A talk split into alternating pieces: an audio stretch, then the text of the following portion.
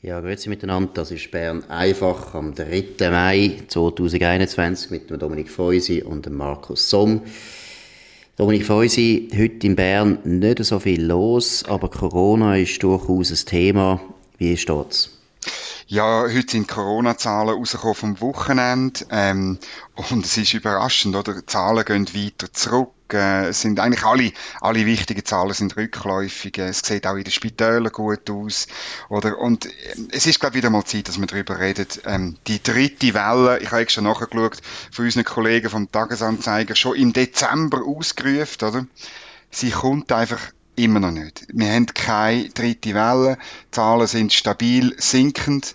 Und eigentlich müsste der Bundesrat über weitere Lockerungen reden, oder? Absolut. Und die Verzweiflung von unseren Kollegen ist so groß, dass zum Beispiel unsere Kollegen von der Zürich Zeitung heute sogar auf der Front haben müssen darüber schreiben, wie es in Indien jetzt ganz, ganz, ganz schlimm ist. Und es stimmt auch. In Indien haben wir einen unglaublichen Anstieg gehabt, aber äh, Indien ist weit weg und äh, man hat ein bisschen den Verdacht, weil es in der Schweiz nicht solche Zahlen zum Berichten gibt, muss man jetzt halt aus Indien solche Zahlen berichten. Man muss sehen, oder? Jetzt seit zwei Wochen sind ähm, Terrassen offen, sind Kinos offen, sind Fitness offen.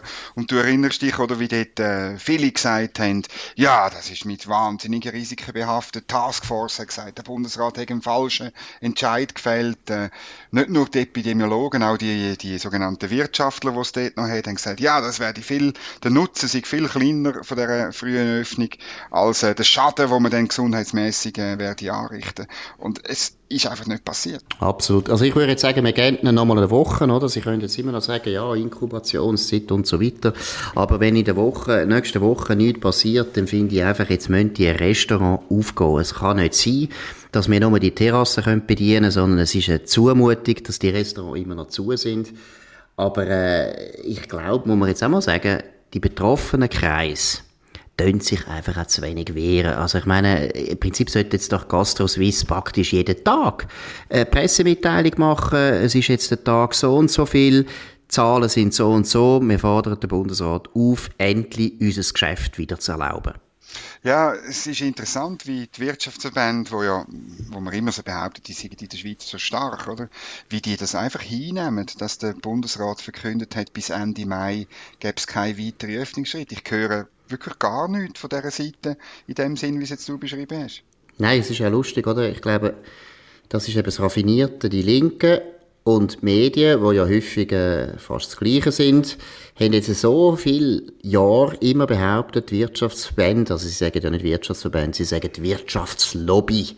Die Wirtschaftslobby, ganz eine schlimme, schlimme Kraft in dem Land, die sei so mächtig und so stark, dass ich das Gefühl habe, die Verbände haben das jetzt irgendwie selber so verinnerlicht und haben immer das Gefühl, ja, wir müssen ein bisschen vorsichtig sein, sonst heisst es dann wieder, wir sagen das so mächtig, dass sie sich einfach nicht mehr wehren, sondern sie tun einfach hinnehmen, was da läuft. Also ich muss, muss ehrlich auch sagen, ich finde, als Mitglied von einem Wirtschaftsverband würde ich jetzt langsam mal ein bisschen Druck machen. Ich finde, alle die Beizer und die Wirte, die jetzt schon so lange leiden unter dieser Corona-Politik, die müssen halt auch ihrem Verband mal äh, berichten. Äh, so geht's nicht weiter. Wir wollen andere Aktionen sehen von euch. Mhm. Das Verheerende ist wirklich, oder, dass wir ja in dieser, in dieser besonderen Lage, wo wir immer noch sind, dass wir sozusagen eine Wirtschaft von bundesrätlicher Gnade haben, oder? Also, und, und ich finde wirklich, gegen das müssen wir jetzt irgendwie schon auch ein bisschen ankämpfen, dass der Bundesrat immer noch der ist, der darüber entscheidet, ähm, wenn jemand darf und eben, wenn, wenn keine Sitzung angesagt ist zu dem Thema, nicht öffentlich, dann nimmt man das einfach hin. Ja, gut, der Mittwoch wird jetzt nicht entschieden. Ähm, Ende Mai dann vielleicht wieder, oder? Absolut. Und eben, ich, ich finde, die Stimmung im Land ist ja wirklich eigenartig. Man merkt ja eigentlich an allen Ecken, dass die Leute sich wieder entspannen, dass die Leute das Gefühl haben, es ist eigentlich jetzt vorbei. Also es ist höchste Zeit, dass Politik das irgendwo ernst nimmt und einfach äh, mal die nötigen Schritte einleitet. Ja, aber eben, wir werden es sehen, es ist sicher wieder ein Thema, ähm, wenn nicht diese Woche, dann muss man es nächste Woche aufgreifen. Vielleicht müssen wir auch mal ein bisschen umfragen, wie es aussieht. Aber Zahlen, wirklich die Zahlen, die, die jetzt heute veröffentlicht worden sind, die zeigen einfach klar, es gibt kein, äh, die, die, es gibt keinen Effekt jetzt äh, von diesen doch äh, deutlichen Öffnungen und ähm, man kann nicht immer ins Ausland äh, verweisen, ja, schaut doch in Deutschland ist eine Ausgangssperre und so weiter, sondern wir müssen für uns selber schauen. Abgesehen davon, dass, ich meine eben, Deutschland ist ja so, so ein, ein Phänomen, wie das jetzt läuft, also wir können vielleicht das noch einmal schnell ansprechen. Ich meine auch, wenn eben irgendwie 50 Schauspieler in Deutschland ironische Videos machen, wo sie ja, Politik kritisieren, dann ist das also ein Sakrileg. Also die werden behandelt, als hätten die, ich weiß nicht, zu was aufgerufen. Also es ist heute so in Deutschland äh, so ungewöhnlich geworden, dass man die heilige Regierung kritisieren, dass man sich schon fragt, was ist da passiert. Ja, und umgekehrt, ähm, du erinnerst dich, vor drei, vier Wochen hat da der Rezzo, der Rezzo Music, ähm, es ist so ein Typ, wo, ich weiß gar nicht, was für Musik das so macht, er hat so eine Philippika online gestellt, das ist ein YouTuber, oder, ob er wirklich mhm. Musik macht, weiß ich nicht, aber er hat CDU, CSU zusammengeschissen, eben sie miechen zu wenig und so, ähm, äh, gegen Corona und, und dann, was macht man? Man tut Massnahmen verschärfen. Von einem völlig unbekannter Typ, oder? Ich meine, das Absolut, ist ja. kein Absolut. Schauspieler, kein gar nichts. Ja, und die anderen sind doch immerhin sehr bekannte Schauspieler. Und dann ist es auch immer so lustig, oder, wie sich dann die alle wieder von sich selber distanzieren. Das ist ja auch etwas, absolut Würdeloses. Und das ist etwas, was man kennt aus, aus, aus, eben, aus dem Stalinismus kennt man das, wo sich altgediente Revolutionäre müssen vor dem Gericht nachher selber beschuldigen und selber äh, denunzieren und, und auch Verbrechen haben müssen zugeben, wo sie selber gewusst haben, ich habe das nicht gemacht, aber sie haben selber so geglaubt, dass sie es nachher sogar zugegeben haben. Und wir sind nicht so weit. Keine, keine Angst. Es kommt ja. jetzt kein Stalinismus-Vergleich. Aber was ich wirklich unerträglich finde, ist schon, wie, wie außergewöhnlich, dass es offensichtlich in Deutschland geworden ist, dass man die Regierung darf kritisieren. Das ist nicht mehr vorgesehen. Ja, es gibt vom Herrn Liefers, ich, am Wochenende ist mir das reingespült worden, gibt es ein Filmli, wo er im November 89 einen Auftritt hat bei einer Demonstration auf dem Alexanderplatz, also noch vor der Wende, oder? Und das hat echt Mut gebraucht damals und wie er dort redet und eben, also die Quintessenz von seiner Ansprache ist, Kritik muss möglich sein und Kritik von unten an den Bonzen ist ganz wichtig zum Funktionieren von einer Demokratie und die Macht geht am Ende vom Tag vom Volk aus. Das ist grossartig. Das ist ein junger Schauspieler, Schauspieler gewesen. Er erscheint einem damals irgendwie, was auch nicht, 25, vielleicht 30. Ähm, und er hat ja jetzt auch wieder den Bezug gemacht. Er kommt sich manchmal vor wie damals ähm, in der Endphase von der Deutschen Demokratischen Republik. Obwohl wir, ich betone es auch, Zustände sind ganz anders. Aber das, der Umgang mit Kritik, man sieht einfach so gewisse Gemeinsamkeiten. Ja, ja, das ist eben, es ist einfach keine gute Entwicklung. Vor allem finde ich auch schlimm, und das haben wir bei uns ja langsam auch ein bisschen gesehen, dass Journalisten, wo wirklich auf Meinungsfreiheit pochen, das ist eigentlich die Essenz von unserem Beruf, oder? Ich meine, wir alle können gar nicht mehr arbeiten, wenn es die Meinungsfreiheit nicht mehr gibt. Und es sollte eigentlich jeder Journalist grundsätzlich immer Meinungsfreiheit verteidigen. Immer, immer, immer, immer. Und in Deutschland sind da ganz viele Journalisten, die sich empören, dass Schauspieler jetzt plötzlich ihre Meinung äußern, Übrigens natürlich alles Journalisten, die sicher zur Zeit von Trump das immer hervorragend gefunden haben, dass irgendwelche Schauspieler aus Hollywood, wo ja jetzt auch nicht gerade ausgebildete Politologen sind und ausgebildete Ökonomen sind, die Wirtschaftspolitik von Trump als äh, protofaschistisch denunziert haben und so weiter. Das hat sie ja dort nicht gestört. Aber jetzt sind Schauspieler plötzlich wieder nicht satisfaktionsfähig. Die Schauspieler, die sollten eigentlich nichts sagen, weil sie haben ja auch keine Ahnung von Wissenschaft und Epidemiologie und so weiter. Es kommt dann immer das Gleiche. Mhm, mh. Ja. Gehen wir zu einem anderen Thema, wo es genau. auch ein bisschen geht, um eine Götterdämmerung. Äh, wir sind ein bisschen zu spät und trotzdem wollen wir noch einmal darüber reden. Am letzten Freitag war eine Generalversammlung von der Credit Suisse, der zweitgrößten Bank der Schweiz. Und der Urs Rohner, langjähriger Verwaltungsratspräsident von der Credit Suisse, ist zurückgetreten. Der neue Präsident ist installiert worden. Und äh, ja, wir selber haben auch noch äh, untereinander ein bisschen über das geredet. Das ist in dem Sinne ein bisschen eine Epoche, die vorbeigegangen ist. Urs Rohner ist sicher sehr ein unglücklicher Präsident gewesen, hat sehr viele äh, grosse Fehlleistungen von dieser Bank müssen verantworten. Wie weit dass er selber verantwortlich war, das kann man jetzt lang diskutieren. Aber das ist nicht so das Thema, sondern was ich wirklich erstaunlich finde, ist halt schon, der Niedergang von diesen Schweizer Banken, oder? Ich meine, die Schweizer Banken, du weißt es auch, Dominik, ich meine, wenn Bahnhofstrasse früher in Bern auftreten ist, dann sind die Bundesräte doch ein bisschen nervös geworden. Und heute muss ich sagen, ja, Banken sind selber mit sich so stark beschäftigt oder haben so viele Fehlleistungen gemacht, dass der Respekt von jedem 30-jährigen Politiker doch sehr klein geworden ist.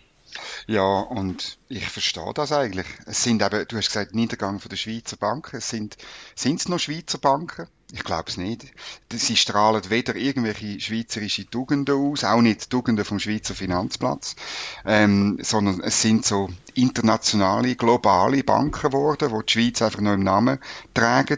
Ähm, an der Spitze haben sie noch einen, einen Schweizer Verwaltungsratspräsident äh, gehabt. Der ist für den Absturz von 70 Prozent vom Wert der Aktien verantwortlich in zehn Jahren.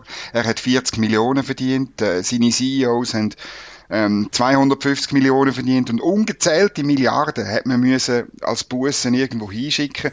Ähm, haben wir etwa die auch kritisiert, oder? Aber gleich, das, das ist nicht mehr, das ist nicht mehr eine Schweizer Bank, wo letztlich eben auch eine, eine Reputation, äh, eine Reputationsgefahr mit der Schweiz irgendwie verbunden ist, sondern das ist ein internationales Gebilde, wo irgendwelche Leute irgendwelche Sachen machen.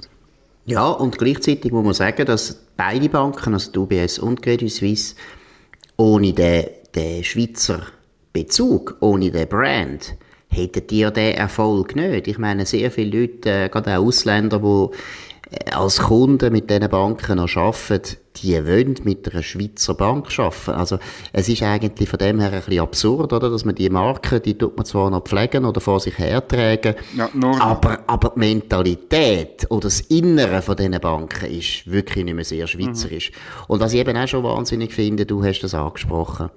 Ich meine, wir sind alles wirklich absolute Verfechter vom Leistungsprinzip.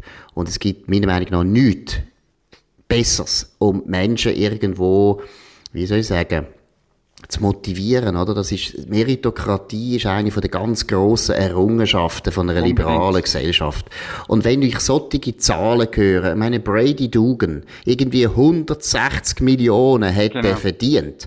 Und die gleiche Bank ist, ich weiß es nicht mehr, 30 oder 40 Milliarden weniger wert, wo er gegangen ist, da also, muss ich ehrlich sagen, das sind, der Gerhard Schwarz hat ja das einmal gut geschrieben in der Zürich Zeitung, das sind Totengräber der Marktwirtschaft. Ich meine, wenn das hörst, dann musst du einfach sagen, jeder, der marxist wird, hat eigentlich guten Grund. Ich meine, das, ist, das hat ja. einen guten Grund, weil es ist absolut stoßend, dass solche Versager, solche Versager, solche Löhne bekommen. Das geht nicht. Und das merkt man, oder du hast vorher angesprochen, das Lobbying, das merkt man instinktiv auch in Bern, oder? Also, man nimmt gern, ähm, das Geld, also die Bürgerlichen, wo vom Bankenplatz kommt. Man lässt selbstverständlich die Leute auch an, man lässt die Bankiervereinigung an, aber ihre ihren direkten äh, Bezug, ihres Mitmachen auch bei, beim, beim, sagen wir, beim Weitertreiben und, und Weiterentwickeln und, und auch Retten vom Erfolgsmodell